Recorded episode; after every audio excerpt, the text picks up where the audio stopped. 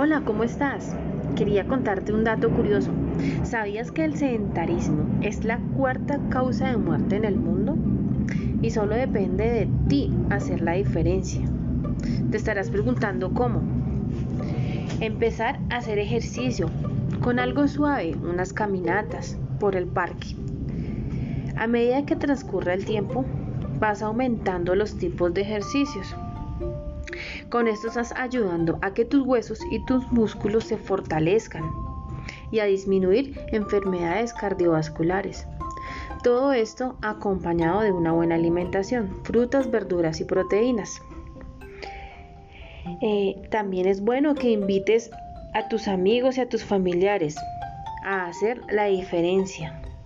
Anímate, estás a tiempo de cambiar tu vida y dejar el sedentarismo atrás.